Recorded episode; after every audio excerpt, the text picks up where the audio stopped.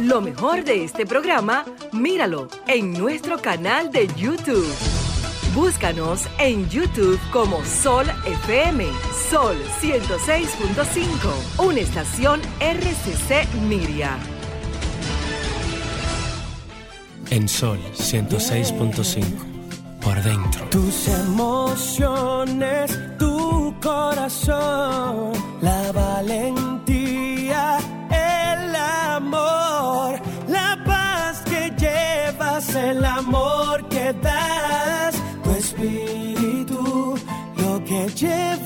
por dentro, por dentro, por dentro, lo que llevas por dentro.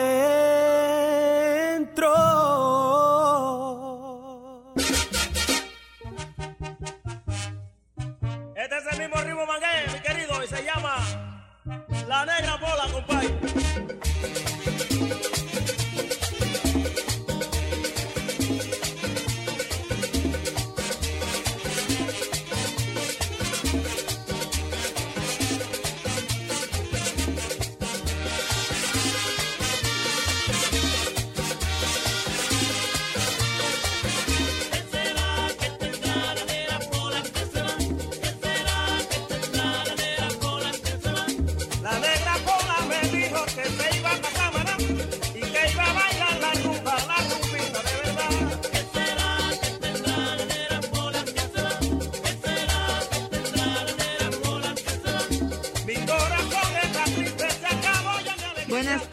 República Dominicana. Qué bueno que tenemos la oportunidad de encontrarnos nuevamente en este tu espacio por dentro, como cada sábado. María Estela de León, Ricardo Beato, Ariel García, que parece que está de vacaciones, y Carmen Luz Beato, para durante 50 y tantos minutos compartir con ustedes un contenido muy variado.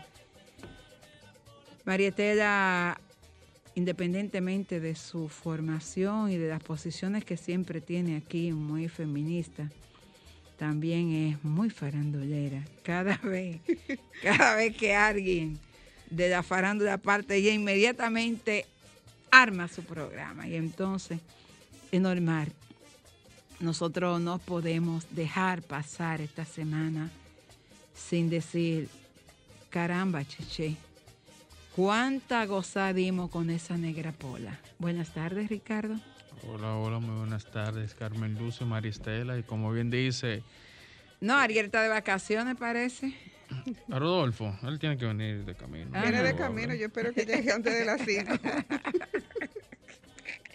Eh, imagínate, con la pérdida de Cheche es un uno menos Un ícono de, de, la- los- de- de los merengue. merengueros nuestros que, que ya no está con nosotros.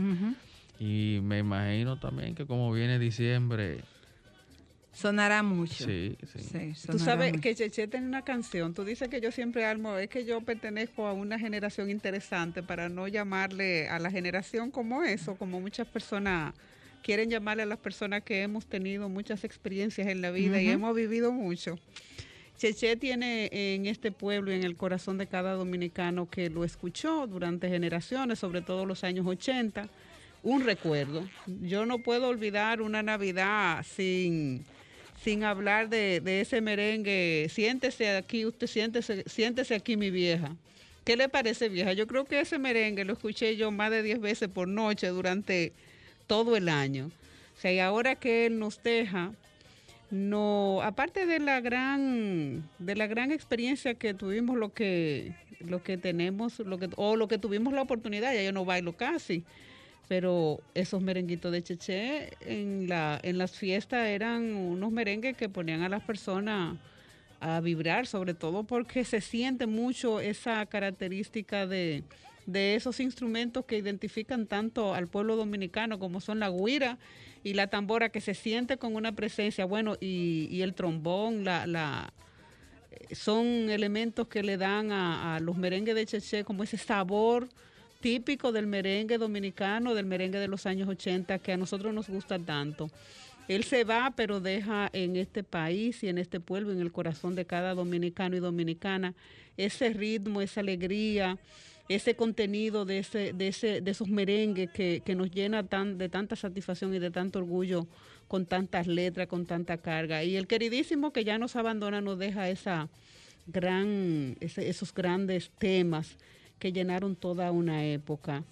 Lo que le decimos desde aquí, desde este programa, es que avance por el cielo y que llegue hasta donde el Padre y lo reciba con la misma alegría con la que Él cantaba y con la que Él nos entregó tantas noches y tantos merengues para bailarlo bien acurrucadito con nuestras parejas, con nuestros amigos y en esos bailes que llenaron de tanta alegría al pueblo dominicano. Entonces, eh, un vacío en el merengue tiene lo- los, los exponentes nuevos un gran reto, ¿verdad? Porque acompañar esa gran playa de, de merengueros que en estos últimos tiempos han decidido irse a, la- a los brazos del Padre y dejarnos solamente esas alegrías y esos merengues y esas grandes producciones que llenaron de tanta, que llenaron toda esa época que aún los que quedamos seguimos, ¿verdad? Cada día poniendo nuestro merenguito para alegrar nuestras mañanas y también alegrar nuestra tarde y seguir alegrando las fiestas, sobre todo ahora en Navidad, que estamos en medio de una pandemia, pero tenemos que sacar ese espacio para compartir con familia y para también alegrarnos en medio de, de toda esta situación, encontrar ese espacio familiar también para poder celebrar esta época, que es una época bonita, aún cuando es eh, llegó en medio de una situación con tanta aprensión. Bueno, pues la época está ahí, hay que aprovecharla y seguir, seguir avanzando y seguir cuidándonos para, para poder contar con la vida y, y estar con nuestros seres queridos en esta época navideña que ya comenzó y ya se siente el aire y la brisita de la Navidad. Bueno, muy interesante. Estaba pidiéndole a, Franklin que me comunicara con Fausto Polanco antes de pasar a conversar con nuestras invitadas. Tenemos dos invitadas muy especiales y quería... ¿Tienes a- No, bueno, dice más adelante vamos a conversar con Fausto Polanco. Ricardo, bueno, eh, vamos. a la gente que, que grabe bien en su memoria, en su, no, no en su memoria, Memoria RAM, ¿eh? ¿cuál es la- exactamente, no en, en su memory stick, lo- las canciones de Cheche para que puedan disfrutarla ahora en Navidad, porque aparentemente seguiremos con toque de queda y desde mi punto de vista es lo recomendable. La gente... Pero alguien me mandó, no sé. no, no, eso es, no, no, no, no, eso no, eso es un fake news. Ah, Eso no- Yo decía, pero es que eso no puede Sí, sí, ser. eso no. Y como decía yo, platicaba con alguien, la, a- a ver, hay personas que dicen que la que necesitan que quiten el toque de queda, ¿cómo va a ser posible? A, la, a la- una opinión que hizo el, el ministro de Salud, que en vez de una cena, que sea el, Un almuerzo. un Un almuerzo. almuerzo, sí. ¿Cómo va a ser un almuerzo bueno? Siempre ha sido Nochebuena. Es cierto, ustedes tienen razón, siempre ha sido Nochebuena. Pero la Nochebuena es un toque Yo de estoy, queda. yo estoy de acuerdo. Leí un editorial del listín donde decía que la Nochebuena es un toque de queda realmente. Claro, claro. Si usted tiene y siempre se junta con su familia y no viven con usted, vaya durante el día. Yo estoy más que seguro que ese día Claro, completo se, se claro. va a declarar no, no laborable. Vaya y haga lo que tiene que hacer en esa hora y devuélvase a su casa. Hagan la cena vía Zoom, todo el y mundo en su su casa. cena. No, no, es que cada quien en su casa Todo el con mundo su en su familia casa, vía Zoom. hace su cena y, y, y la noche bueno es un toque de queda. Ahora, si a partir de usted se quiere ir para la calle, entonces ahí es que está el problema. Pero que ya cambian Zoom. Y tú te imaginas vía Zoom todo el mundo. Mira, mi- mira el pavo, mira el puerco. Señores, pero la gente tiene que entender. Mira el morito que pero, hice. Carmen Luz, la gente tiene que entender que hemos cambiado y que ya no somos los mismos, ni siquiera las fiestas ya son diferentes. Entonces, tener que, que cambiar el, el horario para hacer una fiesta a mediodía para que te dé espacio a compartir con tu familia, yo no lo veo mal. Yo no lo veo mal porque ¿qué te da si te lo comes a las 12 y te lo comes en la noche? Le- lo importante es el momento, ¿verdad? De recogimiento con la familia, la celebración con la familia. Y además, este estado de aprensión, señores, necesita de que tengamos esa conciencia para poder salvaguardar la vida de nosotros y la vida también de los demás, porque es que esto es una responsabilidad de doble vía. Cómase su cena, quédese en su casa y acuéstese a dormir. ¿Cuál es la necesidad de estar en la calle? Bueno, dice Franklin que vamos a una pausa y volvemos en breve. Culpar a los demás es no aceptar la responsabilidad de nuestras vidas, es distraerse de ella.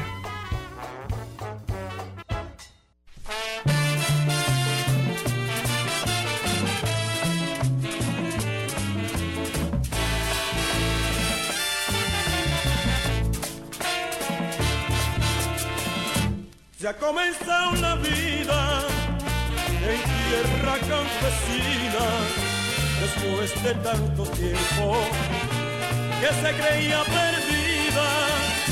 Vamos con el rocío que brota en la mañana a resumo la vieja que está un poco cansada, cansada de vagar por el viejo sendero tiene que caminar, caminemos, mi vieja.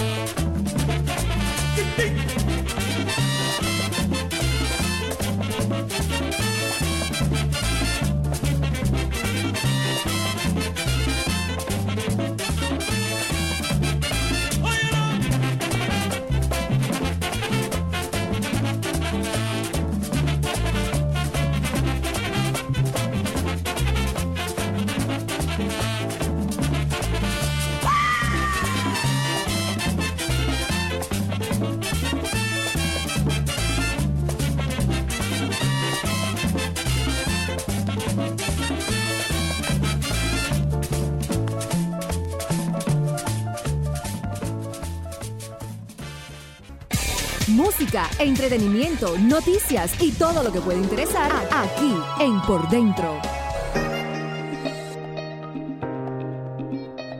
Bueno, seguimos con nuestro espacio por dentro y ahora vamos a compartir. Tenemos eh, vía Zoom a dos de nuestras invitadas eh, para esta tarde. Me dijiste que una de ellas es amiga tuya. Joseline Madera es la doctora estrella de nuestro estelar programa. En el otro que yo participo, somos ya colegas, casi. Ah, mira qué bien.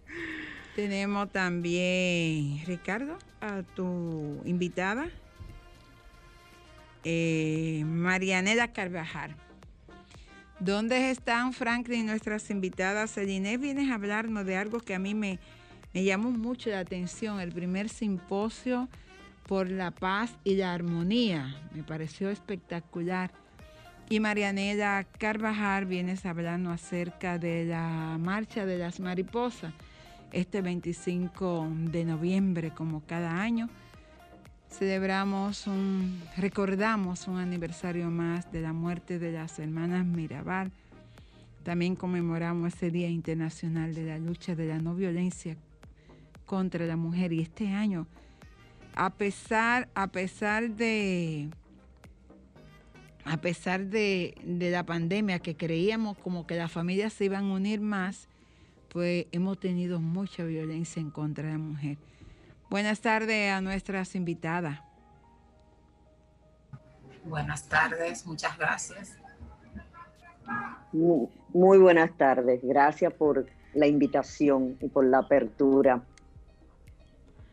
Tú sabes que Celine, Celine Madera y yo hemos, Celine está ahí, que Sí, hemos, sí. hemos abordado, Celine, el tema de la Sí. pandemia y del encierro a nivel de la familia, que aunque mucha gente no lo crea, ha ocasionado también un incremento de la, de la violencia de la mujer. Recuerden que la mujer está en la casa encerrada. Sí. Claro. Y tenemos Sí, pues... sí, ha, ha aumentado mucho, lamentablemente. ¿Qué Sí, fue? es. Ese es el INE. 40 Sí. casos en lo que va del año ya. Eh, ¿Cuánto, Marianela, dice tú cuántos casos? Tenemos 40 casos en lo que va de año y somos el quinto país de la región con mayores eh, índices de, de femicidio y de denuncias de violencia. De los 40 casos, 6 son de, ni- de menores de edad. Impresionante, Sí, eh, sí. impresionante. Bueno, entonces vamos primero con, podemos intercambiarlo, pero quisiera eh, preguntarle a Marianela Carvajal que vamos a tener de nuevo eh, eh, que el ingrediente novedoso en esta marcha de la mariposa que creo es el 25 de noviembre. Bueno, este año, tomando en cuenta la situación que tenemos especial de salud, de, de la crisis eh, de salud mundial, Ujú. vamos a hacer justamente una marcha, sino que vamos a hacer un acto simbólico eh, con la conmemoración de los seis años. Marianela, de la- per- perdón, tú, perdona, porque Y- te escuchamos un poco Muy- sí, te estamos defectuoso. escuchando mal. Ok. ¿Me escuchan ahora? Bien. Más o menos. Ok. Este año no vamos a hacer necesariamente una marcha, sino que vamos a hacer un acto simbólico artístico. Vamos a hacer, la, vamos a hacer una instalación artística eh, conmemorativa de las luchas de las mujeres para eliminar todos los tipos de violencia de las mujeres y también para recordar eh, y conmemorar los 60 años del asesinato de las hermanas Mirabal. Eh, estamos convocando al acto de apertura, tanto a los medios de comunicación como a las personas que cada año se nos unen eh, para, para manifestarse en contra de, las de todos los tipos de violencia contra las mujeres. Eh, tenemos, el- vamos a hacer la inauguración el martes 24 eh, y, la, y terminaría el 25 en la tarde. Sería a las 10 de la mañana la inauguración de unas instalaciones que tienen como formato la exposición de fotografías de mujeres en actitudes de lucha y manifestaciones. Eh, y uno de los objetivos que, que tenemos es también relevar las principales demandas que son que el Estado eh, si- eh, ya apruebe un proyecto de ley orgánica integral contra la violencia de las mujeres, eh, que este año se va a volver a introducir. Eh, también demandamos, mirando lo que es la penalización total del aborto como una violencia de Estado. Eh, entonces, también este año estamos relevando el tema de la despenalización del aborto por las tres causales eh, para poder salvar vidas de mujeres y también que el Estado elimine del Código Civil definitivamente las excepciones que mantienen el matrimonio antes de los 18 años. Marianela, antes de que te vaya, a propósito de, ese tema, nosotros escribimos un artículo que salió publicado hoy. Me permito preguntarte si además de la normativa legal, porque hemos visto este, este mal social en lo legal, ¿cuál se- entiendes tú que deberían ser las políticas públicas que el Estado debe seguir, además de crear una, una mesa inter- interinstitucional, le llamaría yo, para poder trabajar el tema de, del matrimonio infantil. Además de eso, de la normativa, de lo legal, a nivel social y a través de políticas públicas, ¿qué entiendes tú que necesita el Estado para poder comenzar a erradicar ese flagelo? Yo creo que una campaña de educación y prevención y también empoderar a los niños y niñas sobre su cuerpo y sobre sus derechos sexuales y reproductivos. Creo que hay que involucrar eh, a a los- al sector educativo eh, y también trabajar el tema eh, de la cultural, porque también es, un tema cultural. Mucha gente lo ve como que eso sí pasó con mi abuela, pasó con, con mi tía abuela, es algo normal.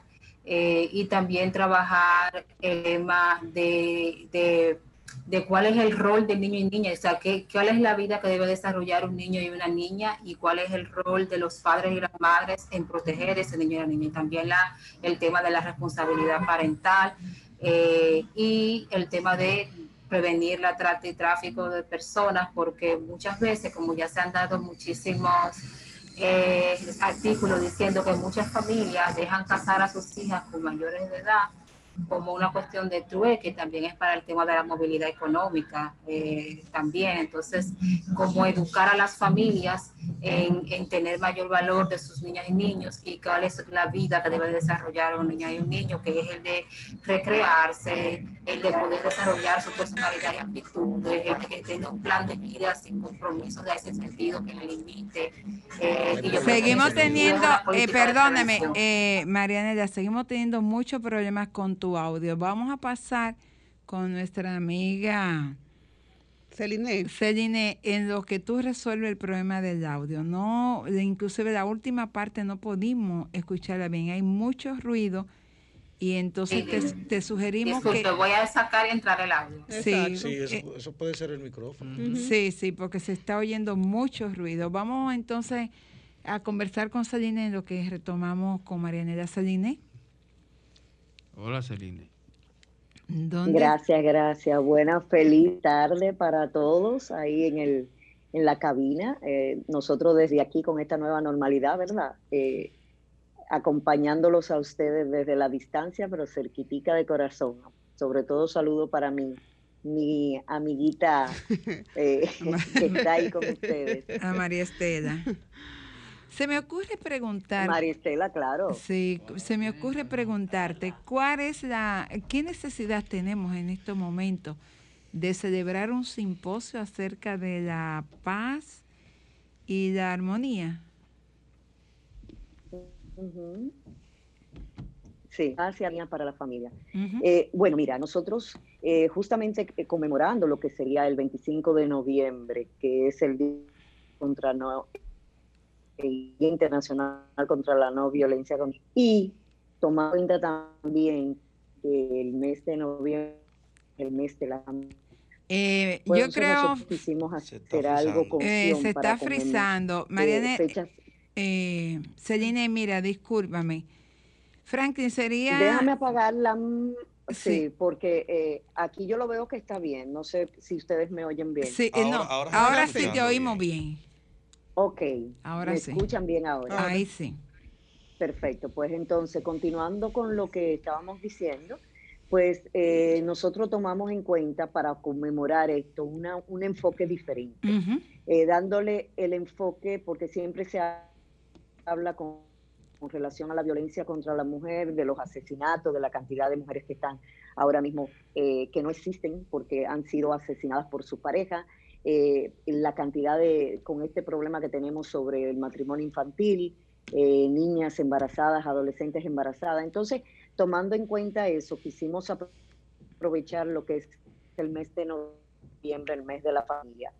Y la familia sabemos que es el núcleo de la sociedad. Y lo que nosotros pretendemos con este simposio es tratar de llevar una cultura de paz, de que en la familia se comience a fomentar lo que es esa cultura de paz, ese buen trato, esa buena comunicación, ese eh, ser comprensible con los hijos y los hijos con los padres, eso que, los padres cumplan con sus roles para poder enseñar y ser reguladores de todas las emociones y de todas las situaciones que puedan presentar los hijos. O sea, es como hacer o ya hacer un llamado para que se haga una reestructuración familiar. Entonces aquí vamos a tener varias instituciones y varias organizaciones que van a estar colaborando con este simposio. Eh, tenemos aquí lo que es FOMUDEBI, eh, tenemos también la Fundación Escala, la Fundación Princesa del Siglo XXI, Fundación Mujeres Empoderadas, tenemos lo que es la Dirección de eh, la Violencia con de la Policía Nacional y tenemos también la colaboración del Ministerio de Interior y Policía. O sea que son varias instituciones que estamos en, a una misma voz diciendo que tenemos que comenzar a reestructurar la familia para que podamos tener hombres y mujeres basados en lo que es una cultura de paz, una cultura de amor y una cultura de armonía.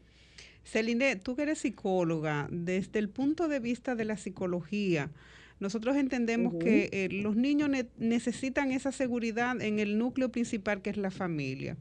Pero sobre todo no podemos tener los niños permanentemente en las casas, en algún momento deben salir a las escuelas, a esos espacios sociales, a, a relacionarse con otros, porque el, el- el hombre y la mujer son un ser social y deben, tú no puedes encerrarlo de por vida en la casa para que no, no salga de ese núcleo No, hacia la sociedad. sí, no. ¿Cuál entiendes tú que deben ser las condiciones que se le deben dar a los niños para que puedan estar salvaguardados también, aun cuando no estén en el núcleo familiar, y que puedan crecer como niños sanos en una sociedad y poder tener esos valores y esos principios a los que nosotros apostamos?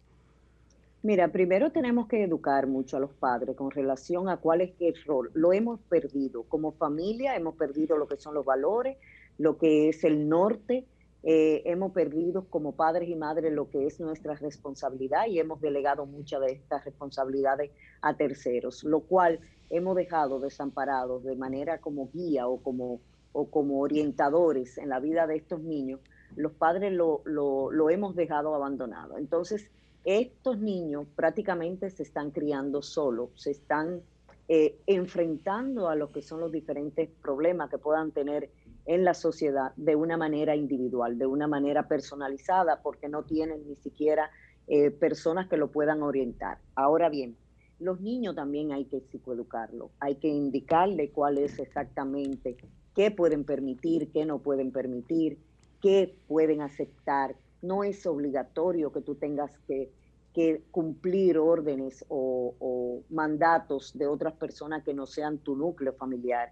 O sea, para evitar que puedan ser manipulados y que puedan ser eh, ultrajados y, y en ese sentido, pues entonces ellos tengan que obedecer obligatoriamente a su agresor. Entonces, eso hay que ens- enseñárselo a los niños, enseñarle la educación sexual es sumamente importante porque hay que enseñársela eh, eh, a los niños cómo pueden protegerse, qué deben de tocar, qué no deben de tocar, a quién se le puede permitir que le toquen. Toda esta psicoeducación es lo que va a ayudar de una manera más clara, más precisa y también que se mantenga en el tiempo, tanto a los niños como a los padres. Sabemos que tenemos culturalmente muchos eh, mitos y muchas creencias que nos limitan a hacer las cosas, pero tenemos que comenzar a cambiar porque el mundo ha cambiado. Eh, ya la estructura familiar que teníamos en tiempos anteriores no es la misma que tenemos ahora. Por lo tanto, tenemos que irla modificando y adaptándola a los nuevos tiempos. Hay niños que ahora mismo tienen muchísimo más información que los padres y tienen acceso a lo que es más información que los mismos padres, porque saben manejar todo esto de los de, de la que es la tecnología y entonces por esa vía pueden ellos conseguir cualquier tipo de agresor y cualquier tipo de información que no sea para su evolución eh, o capacidad emocional. Me parece sumamente interesante. Finalmente me gustaría, antes de ir a la pausa, ¿por qué dedicar este primer simposio por la paz y la armonía a la poetisa Salomé Ureña? Porque ella fue dentro de su época, o mejor dicho, para su época, ella fue una gran mujer en el ámbito familiar, fue una mujer eh, que fue maestra, fue docente, eh, crió prácticamente, eh, educacionalmente, vamos a decirle así, crió a muchas personas en, ese, en, en esa época, pero también fue una mujer que rompió con paradigma de su época, fue una mujer que se lanzó a ser diferente, se lanzó a proteger lo que eran los derechos de los niños, niñas y adolescentes, pero también los derechos de la mujer. Entonces, basado en eso, como, como fundamento, pues entonces quisimos eh, ponerle el, el, nombre en honor a, a lo que es eh, Salomé Ureña de Enrique. Todos los años se va a acoger una persona eh, nacional, o sea, un, una persona que se haya destacado tanto de, en años anteriores o, o de la historia dominicana, como también actuales, para darle esa, esa, ese reconocimiento. Pero el objetivo principal es que sepamos que tenemos que comenzar a trabajar y a fomentar lo que es una cultura de paz, armonía dentro de los hogares, para que podamos entonces luego tener hombres y mujeres ya basado en lo que es eh, el amor, la comprensión, la tolerancia sobre todo y el buen trato, para que así puedan ser entonces luego hombres y mujeres que sí predominen lo que es eh, la paz dentro de lo que es la socialización y lo que es la convivencia familiar. Esto va a ser el muy, muy interesante. Tenemos, eh, vamos próximo a, sábado. Exactamente, te iba a preguntar, pero po- puede permanecer ahí y a la vuelta tenemos para cerrar con Marianela. Te vamos a tener a ti, vamos a tener también a Fausto Polanco. Volvemos en breve. Música, entretenimiento, noticias y todo lo que puede interesar aquí en Por Dentro.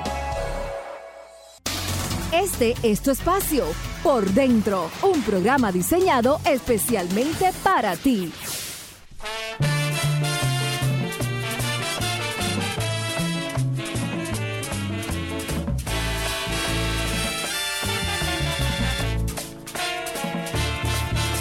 Seguimos con este tu espacio por dentro. Tenemos un programa con contenidos muy variados. Están vía Zoom Marianela Carvajal y además de Celine Madera, que voy a coordinar para final de año hacer Con un Celine, programa acerca del apego y el desapego con Celine. Mientras tanto, voy a conversar con Fausto Polanco. Hola, Fausto. Hola, Carmen Luis, ¿cómo estás? Bien, ¿y tú? Todo bien, ¿y tus oyentes? Están Saludos muy bien, gracias. Tú, me, tú como que medio me has sacado los Sí, pies, sí, sí, Fausto sí. Polanco. No, no es eso. No, es la María debería estar sentado aquí hoy. Eso es verdad. Sí, mucho trabajo, mucho trabajo, de verdad, en estos días. Eh, Fausto María Estela, que hablabas en el Hola, inicio. María Estela, ¿cómo estás? Hola, Fausto, bien, ¿y tú? Ahí está Ricardo y Bien, está bien. Ariel. Ricardo, Ariel, ¿cómo están? Todo Todo- bien, todo bien. Mira, Fausto, María Estela hablaba acerca de, de- del legado de Cheche Abreu y vi, de hecho, en mi portal, tomé del portal tuyo la historia que, que hiciste sobre Cheche Abreu, acerca de que Cheche fue el único director de orquesta que se preocupó porque todos sus músicos tuvieran casa y no recuerdo si era Vehículo, seg- y vehículo. vehículo, Vehículo. casa y Sí, vehículo. Y veía Sí, que tú hablabas de una entrevista, de esa entrevista que le hiciste cuando estaba escribiendo tu El libro Merenguero. merenguero. Sí, sí. Me gustaría entonces... Que nos debe una, un libro de, de eso a nosotros para nosotros aprender de historia del merengue. los buenos. Es bueno, tú no- es verdad. Él ha traído ese libro tres veces aquí no ha dejado un solo. Se, se agotó, Sí, es verdad, el libro se agotó, eso es la el libro se agotó. Yo tengo mucha gente detrás de ese libro Detrás y es ese lamentable libro. Pero que, no, tú, que no haya. tú tienes que hacer una nueva edición Claro. de ese libro. Ha- Habrá que hacerlo. Habla, costoso, habla con Pochi. Habla con Pochi. Mira, Fausto, y entonces me gustaría eh, escuchar de ti cuál fue realmente la impresión y cuál es el mayor legado que nos deja Cheche Abreu. Mira, usted sabe que aparte de, de lo que es la música y lo que hizo por sus músicos, hay un legado también social eh, en, su, en su natal Mano Guayabo, donde él ayudó a construir incluso el acueducto de Mano Guayabo. Eh, construyó un club también, construyó escuelas a, a través de una cooperativa que él hizo con la orquesta. Y en el 80 y algo, cuando Cañabón era presidente, 80 y era eh, alcalde, eh, él se, se asoció con, con él precisamente para, para hacer el acueducto. Y, y allá en Mano Guayabo y en Palabé también tiene una obra social muy interesante entre escuelas, policlínica también. O sea, todo eso. Él era un- una persona muy preocupada por su gente. Y entonces así lo hizo también, lo hacía con su orquesta, porque cada músico en el año 79 tenía un, un carro y luego una casa con el con el dinero que dejó la Negra Pola. La Negra Pola dejó mucho dinero. Ese es el Eh, éxito más grande, eh, que es el más Sí, es el escuchado éxito- de él, Fausto. Es el éxito más grande de Cheche Abreu. La Negra Pola, que él dice, me lo, escribió, me lo llevó un carajito que fue Pochi Familia cuando tenía 13 años y él inmediatamente lo graba. El tema se llamaba La Niña Pola, era el nombre del tema que Pochi le llevó en principio, pero él tenía una amiga que se llamaba Pola y entonces él puso La Negra Pola eh, en lugar de La Niña Pola. Y ahí nace ese tema y se convierte en algo muy popular. En 1900 salió justamente la fecha de ese tema, salió el 10 de diciembre de 1980 según datos que nosotros recaudamos o recabamos. Eh, ese día salió ese tema y se pegó inmediatamente. Final de los 80 fue un éxito fuerte para, para Cheche, pero entonces en el año siguiente el tema ganó disco de oro a nivel internacional por su por las ventas que tuvo y, y fue el éxito más fuerte de él. Pero Cheche Abreu tuvo una, o sea, una persona muy muy querida, pero era muy querido porque él eh, se daba a querer y Fa- porque ayudaba a Fausto, los demás. de- dicen de la negra pola también que hay una historia detrás de eso, que en principio el pueblo dominicano pensaba que se la habían escrito y que el nombre de la negra pola era por un jugador. Por Pedro Por Guerre- Pe- Pedro Guerrero, que de hecho le dicen la negra pola. Sí, pero es No. por eso que a Pedro Guerrero le dicen la negra pola, porque él lo repetía el disco, se acababa, tenía un repeat y se repetía, se repetía, se repetía. Sí, sí, a eso, lo- eso lo pusieron después de que ya el tema estaba.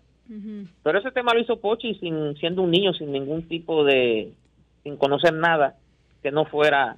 A la negra pola. se- exacto, quizá conoció una niña, estaba enamorado de alguna niña. De alguna, de alguna Pola. negrita, de una, de una negra de por ahí. Él estaba, él estaba enamorado de la niña Pola. Ah, y, de Cheche, la- de la- y Cheche, entonces, como tenía esa amiga que se llamaba Pola, La puso la negra Pola. Pola. La negra. Exacto. Bueno, la verdad. Y eso es así es la, la historia de ese tema. Pero Cheche, eh, por ejemplo, Peter Cruz ahí fue que se dio a conocer en esa orquesta en el año 79, que él lo probó y dijo, ve, a Manu, ve allá a Manu Guayabo, que te voy a... Nosotros enseñamos los, los martes, creo que era. Y pregunta por mí, que ahí me conoce, yo soy el Juan Pablo Duarte de ahí. que ahí De mano guayabo. Eh, en, en la Sí. orquesta Los Colosos, eh, Fausto, hay uno que es el, el profeta, ¿eh? El que canta, Bueno, murió, murió, murió en, do- en 2008, el profeta. Sí. que es el que canta ¿Qué le parece mi vieja? Que es una, una canción que Vieja, conocemos sí. mucho, mi vieja. Sí, mi vieja, sí, que ese fue otro gran éxito de, de, de él, de Cheche. Ah, también Navidad con Cheche, pero sí el profeta se hizo famoso con, eh, con ese tema, le decían, eh, eh, declamó muy bien en ese, en ese tema, eh, eh, la parte esta que él hace ya hablada. Eso es como un, Y- pro- es un poema del Indio Duarte, ¿no? Él lo hace así, al estilo Indio, Indio Duarte, pero no sé la composición de quién es de, de, de ese tema. En, En Navi- realidad. en Navidad se pegó mucho, llegó la mañana. A propósito de la Navidad, fue en Sí, Navidad que... Sí, salió en el 79, Navidad 79. Eh, y por eso la gente lo, lo parece navideño, pero no es, no es un tema navideño, pero sí tiene ese aire navideño. Sí, Bueno. grabó navideño el tema Navidad con Cheche, eh, que también es del año 78 ese. Y, y otro tema como el Berihuel, el Mangué, El Mangué. que él decía que había sacado. Es Y Raquel, y. Raquel, y. Raquel. Raquel, que también lo cantaba Peter Cruz. Ujú. Y, Marieta, y ya lo sabe todo. Sí, ya, Tú ella sabes- parece que Tú sabes que Parece que ella era- ella era fan de el- Cheche No, el ritmo mangué tiene su estilo porque el mangué también se baila de una manera distinta, no se baila como se bailan todos los merengues. Sí, porque es distinto, es un ritmo y él le puso el mangué porque él dice que no era ni merengue ni era ni era otro ritmo, él le puso mangué porque estaba como ligado. Bueno, de, de ahí es que viene que Mangué. cuando Pochi graba La Negra Pola, eh, dice Coco Mangué. Ajá. sí, Coco ajá. Sí, sí, sí, sí, que después, 10 años después Pochi lo graba Sí. ya con su orquesta y, y con la Coco Band y el propio Cheche Abreu Bueno, Fausto, graban pues, el tema. muchísimas gracias por todas estas informaciones. Un dato que agregar de, de- de la carrera de, de- de Cheche, que en, en la producción Galería Caribe con Ricardo Aljona, eh, la canción No te enamoraste de mí, eh, Cheche Abreu sale en esa producción, incluso también sale en el video. Ah. Sí. Ah, es un mira, buen dato. mira qué interesante. Bueno, Fausto, Bueno, ya lo sabe. Revisemos la, el libro otra vez. No, nada más tienen que entrar bien. YouTube, que es la canción que dice, no te enamoraste El video, de el mí". video. Sí, el video. Ah, tan- en- tanto en el video como en la canción sale Cheche Abreu. Ah. En el Sí, video. bueno, Bueno, Fausto, muchísimas gracias por esto. Un abrazo y Eh, esperamos verte por aquí para que hagamos un programa de todos aquellos merengues Vamos, vamos. navideños. vamos vamos para allá. Ah, sí. Fausto, vamos. eh, Primera vez que María Estela eh, incluye a los hombres, pero no incluye a las mujeres, porque ella está diciendo que tú debiste de estar aquí, pero las amigas de ella también debieron estar aquí. sí.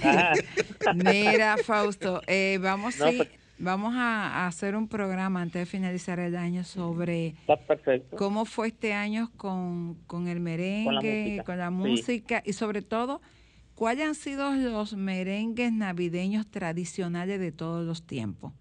Yo tengo un trabajo de eso que lo he hecho para mí, para mi consumo. Ah, ok, Ah, pues, pues ya tú tráelo para sabes. acá para que lo comparta eh, con los oyentes de Desde este que programa. entre diciembre te estoy llamando. Un abrazo, Perfecto. feliz resto de, de la tarde para- y, para y beso para las reinas de tus casas, a esas Ok, tres bellas mujeres. Un abrazo, Fausto. Bueno, gracias a Fausto Polanco. Eh, seguimos acá, Marianela y Celine. Celine, ¿dónde andan?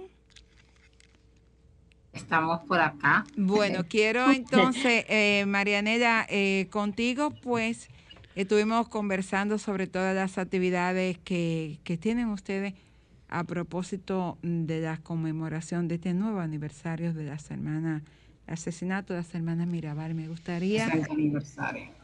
Eh, ¿Este es aniversario qué número es? 60 El aniversario. Impresionante cómo pasa el tiempo, 60 años de aquel hecho que todavía lo, lo recordamos como si fuera ayer, porque cada vez que una mujer cae asesinada, nosotros pues tenemos que, que recordar ese, ese hecho. Y entonces quisiera, tú como joven y inquieta por estos asuntos, ¿cuál para ti ha sido el legado más importante que nos dejaron las hermanas Mirabal? Eh, antes de responder, quiero recordarles que el, acto de apertura es el martes 24 a las 10 de la mañana frente a la plazoleta del Congreso Nacional. Eh, hoy no habrá marcha en este año, sino un acto de instalación. Eh, bueno, para mí el legado que ha dejado las hermanas Mirabal es la resiliencia de las mujeres, o sea, es la experiencia de que existe, que las mujeres podemos levantarnos en lucha eh, y reivindicar eh, democracia y reivindicar derechos y, y que no se puede tener miedo, además de que evidenció lo que es la violencia de Estado en contra de las mujeres que se atreven a Y levantarse la violencia política, Marianela, también. y la violencia política. eh, y a mí me pareció, me parece que ha sido como, eh, como un emblema para las mujeres, su lucha, su experiencia de lucha, sus capacidades de resiliencia, de movilidad, de liderazgo, porque también fueron líderes en su época, eh, cómo también pudieron ser abogadas a pesar de toda, eh, de todas esas restricciones que tenían las mujeres en el sector educativo. Y bueno, eso, la resiliencia es lo que a mí me ha dejado. Minerva, Minerva rompió con un patrón, Carmen Luz, y es que cuando ella entró a la universidad, que el, el segundo año cuando fue a reinscribirse que no la aceptaron, hizo su sugerencia y luchó para poder entrar a la universidad como mujer y graduarse como abogada. Para poder estudiar Derecho, Sí. no pa- solo para entrar a la universidad. No, ella entró y, el- y al- y cuando se fue a reinscribir le negaron la reinscripción en la carrera. Y el jefe tardó bastante tiempo en en darle, ejercer la- en la darle- carrera, de hecho, se la, Claro. se la- la graduaron, pero Claro. no podía ejercer. Claro, el jefe se, se la cobró ahí, no, no le permitió eso. Bueno, eh, antes de, de cerrar ya con, con Celine, eh, ¿alguna actividad importante entonces para el mismo día 25, Marianela? Para el mismo día 25 se va a hacer el desmonte, que es un acto de desmonte, porque lo que pasa es que el 25 va a haber un acto más grande en Salcedo, eh, y por eso queríamos hacer aquí, para no hacerle sombra al de Salcedo, eh, vamos a hacerlo aquí en la, en la capital el 24, eh, y el 25 será como un mini acto de desmonte, porque solamente tendremos 24 horas con la instalación eh, frente a la plazoleta del Congreso Nacional. Bueno, pues muchísimas gracias por tu participación en nuestro espacio y que cada vez que una mujer eh, caiga víctima de, de su verdugo, nosotras nos levantemos a decir ni una más, pero tampoco una menos. Celine. Hola. Me gustaría, eh, para cerrar, ¿qué tan importantes somos nosotros de manera individual como promotores de la paz? Mira, cada uno de nosotros debe de, de abogar porque se, se vea la paz como- no como algo ficticio o algo inalcanzable, inalcanzable, sino contrario. Debemos de, procurar de que eso comience desde casa, el, el saber hablar, el saber comunicarnos, el, el poder manifestarnos amor, comprensión dentro del hogar. Eso, eso va generando lo que es esa cultura de paz. Ahora, lamentablemente nosotros vivimos en una sociedad donde es una sociedad muy violenta y es una sociedad que ustedes eh, dijeron un punto ahorita, y es con relación a que la sociedad viene eh, experimentando hechos violentos desde su creación, desde, desde, que Cristóbal Colón llegó a nosotros y nos, nos conquistó, como dicen. Y nos entró a pues, eh, garrotazo. Sí, desde esa época ya eso, eso fueron momentos y, de nuestra, y nuestras y nuestras mujeres forzadas, Celine también, porque no es solamente garrotazo, nuestras mujeres desde, desde, que nosotros tenemos uso de razón histórica como, como sociedad, pues venimos siendo violentados y, y, ahora pues lo único que se le ha cambiado es el, escenario, pero se, se, ha seguido violentando tanto a la mujer, se ha violentando a la misma, al mismo hombre, pero también a toda la sociedad, independientemente de que sean pequeños o grandes o, o que tengan eh, eh, algún tipo de incidencia en la sociedad. O sea, que nosotros somos una sociedad violenta y yo creo que como núcleo de la sociedad, dentro de la familia, es que debemos de comenzar a hacer esos cambios. Como mismo lo dice el programa de ustedes, de dentro, o sea, de por dentro es que tenemos que comenzar a hacer esos cambios. Y esos cambios es dentro de la familia. Celine, no te vayas, eh, Carmen Luz. La gente habla mucho de paz y de paz. Desde tu punto de vista de la psicología, ¿qué es la paz? Mira, la paz viene siendo cuando tú estás acorde tanto en lo físico, en lo emocional, como en lo social.